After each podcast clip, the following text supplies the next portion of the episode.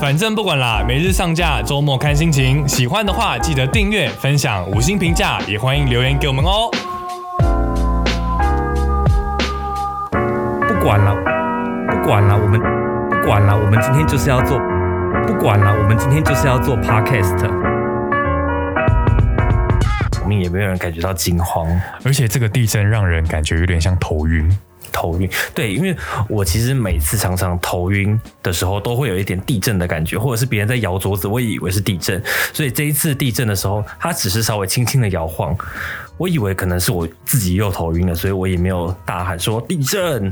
而且我们新闻平台有时候要抢快，要在平台上发“地震”两个字，但今天这种晃动的大小会让人很害怕，发出去是不是其实没有地震？而且那个时候我们在看有台，它通常的地震消息都是第一时间马上就发布出来。对，然后结果他播完这一则之后，他居然下一则没有播地震，他是进广告，所以我想说，嗯，应该是没有地震吧。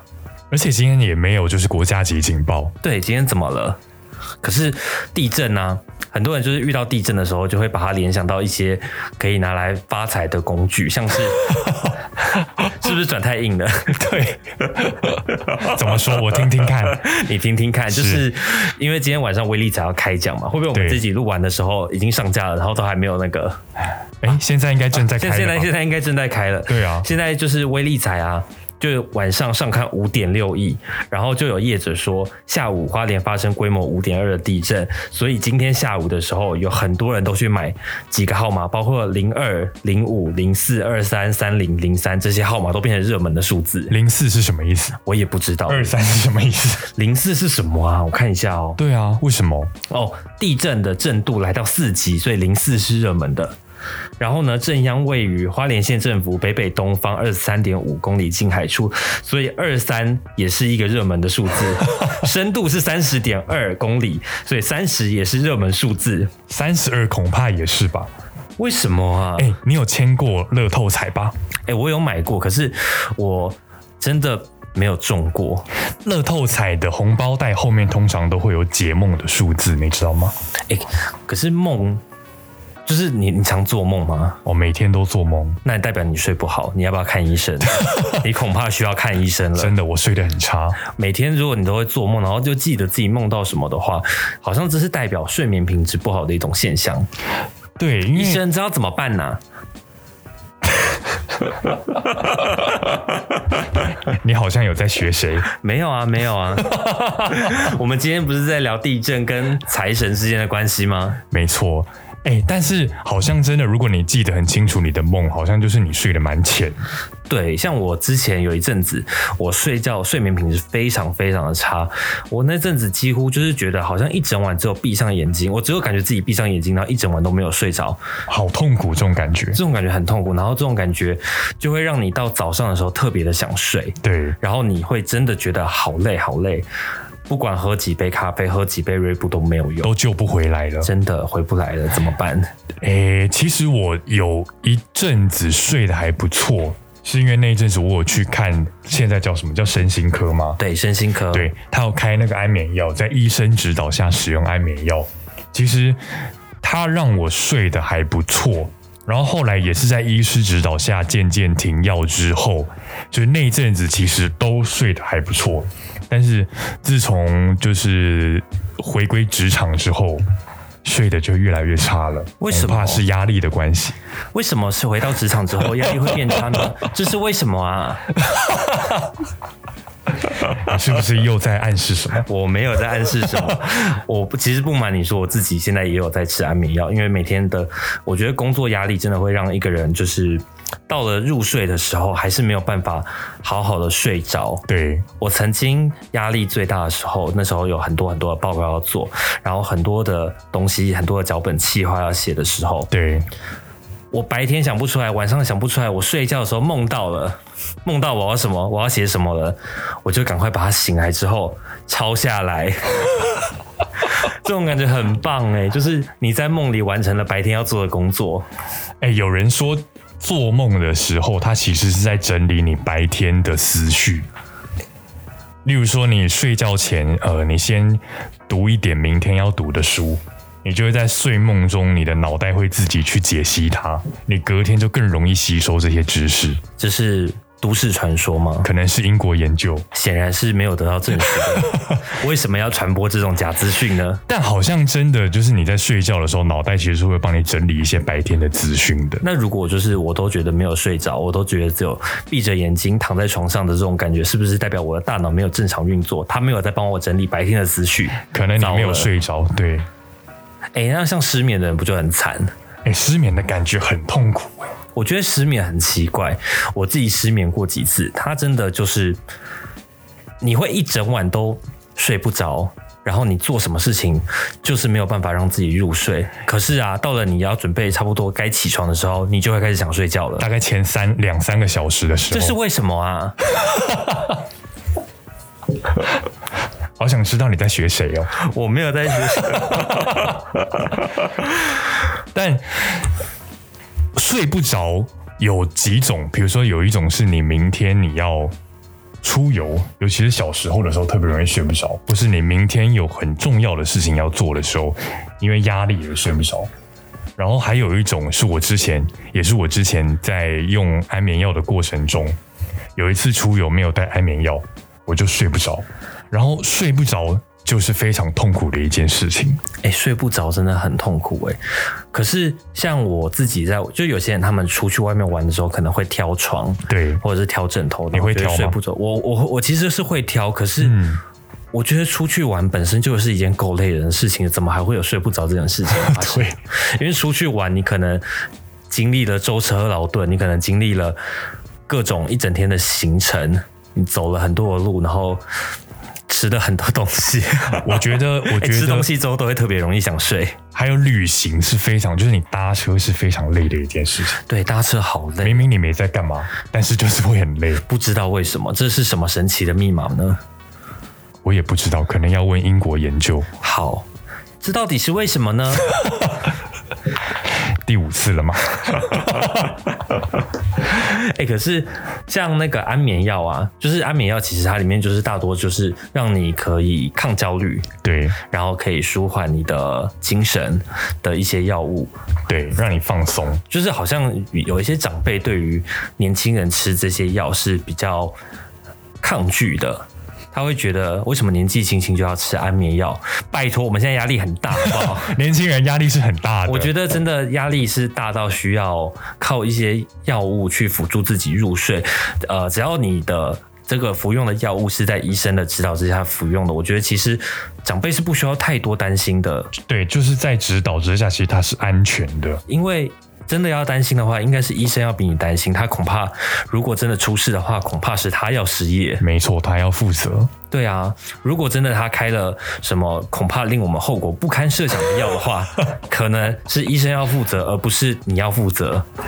没错，所以呃，我觉得大家就是一些长辈的可能会担心，你觉得说不能吃安眠药，或者是不能吃呃镇定剂之类的呃身心科的药物。我觉得呃，把他们的关心放在心上没关系，可是不要去呃因此而真的就自己听长辈的话，然后去停药，而不是听医生的话。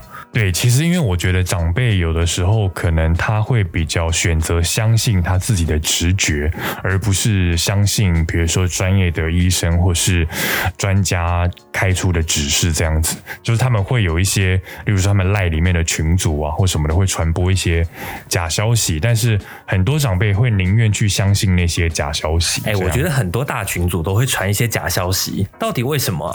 什么大群组呢？就是一些长辈的大群组啊，他们都。会传一些莫名其妙的假消息，然后这些消息，呃，一看就知道是假的。然后你也跟自己的长辈可能解释过很多次，说这类的消息一看就知道是假的，如何查证，然后如何辨识这些假讯息。可是他们就是会一再的转传给你，然后你他也明知道转传给你，他就会被骂。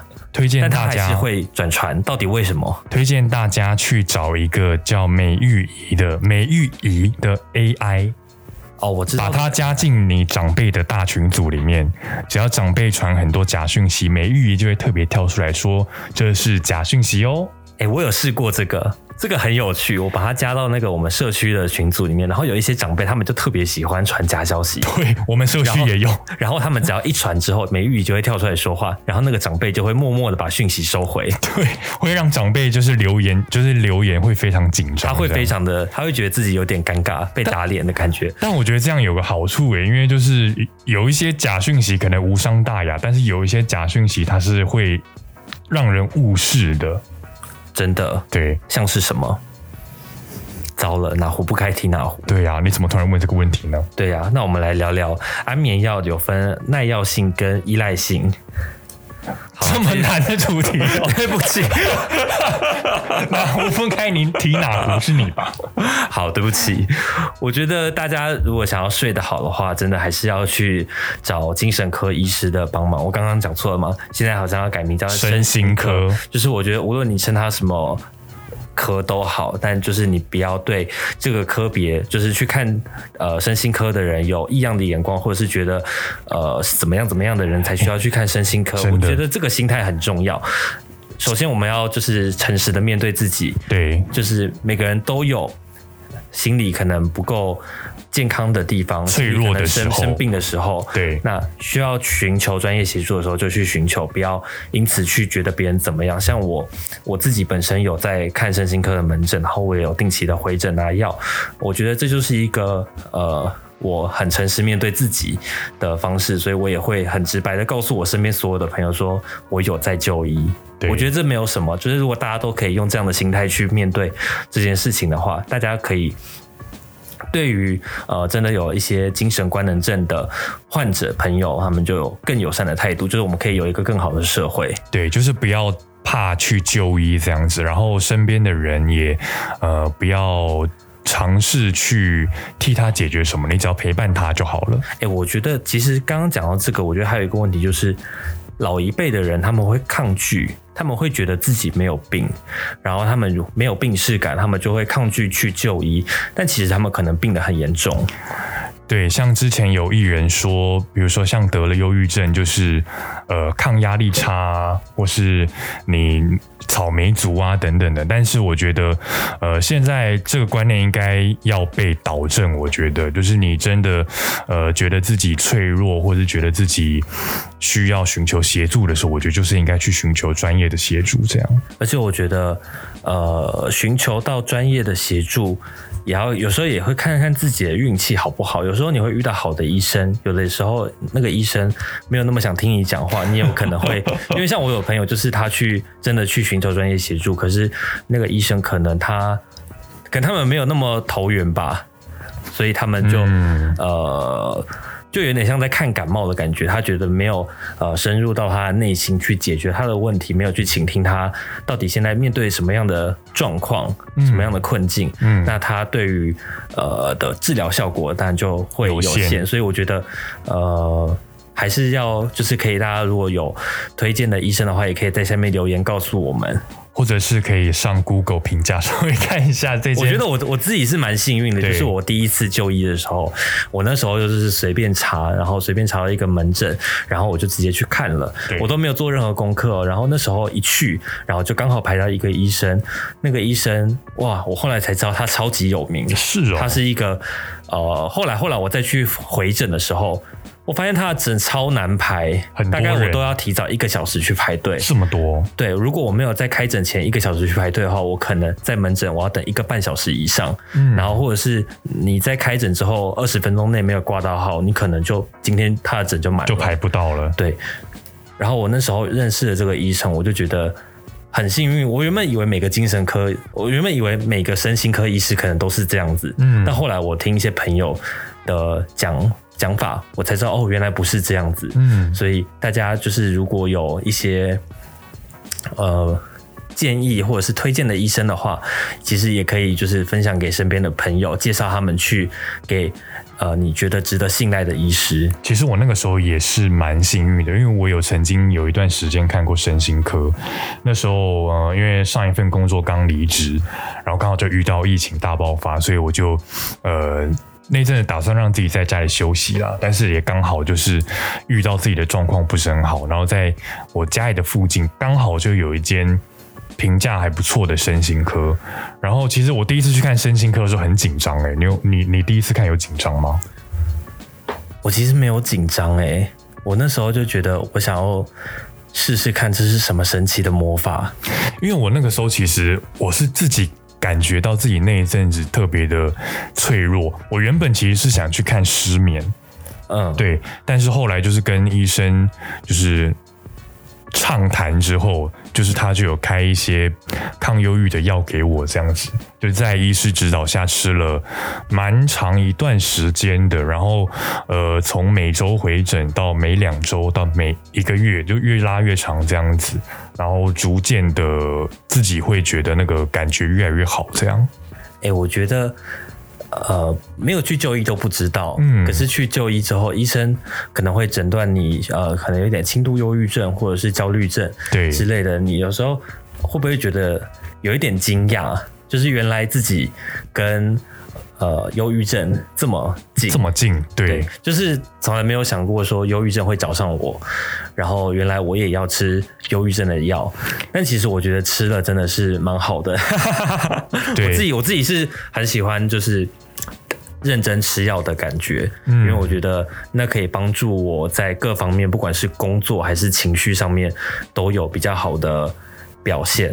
如果你医生听到你说这一集说的这些话，他肯定会很开心。他会不会拿去分享给他身边所所有的朋友 然后叫他们都订阅我们的 podcast，每个人抖内我们五百块，拜托，我们到现在还没有收到抖内，为什么呢？医生知道你是为什么啊？第六次喽，好熟的声音哦。好了，希望大家都能在生活中找到自己快乐的方式。没错，就是我觉得，比如说你真的有需要帮助的话，你可以打一九九五生命线，或是张老师专线一九八零，其实都可以非常充分的协助到你。当然，我觉得回归主题，有钱也是快乐的方式之一。如果大家有机会可以去买乐透的话，就多多去买，给自己一个希望。我觉得它也是一个很好的方式。如果明天我没来上班，可能就是你大概会知道什么意思了。你可能请假。好了，不管了，还是要来上班。好了，大家拜拜。拜。不管了，我们今天就是要做 podcast。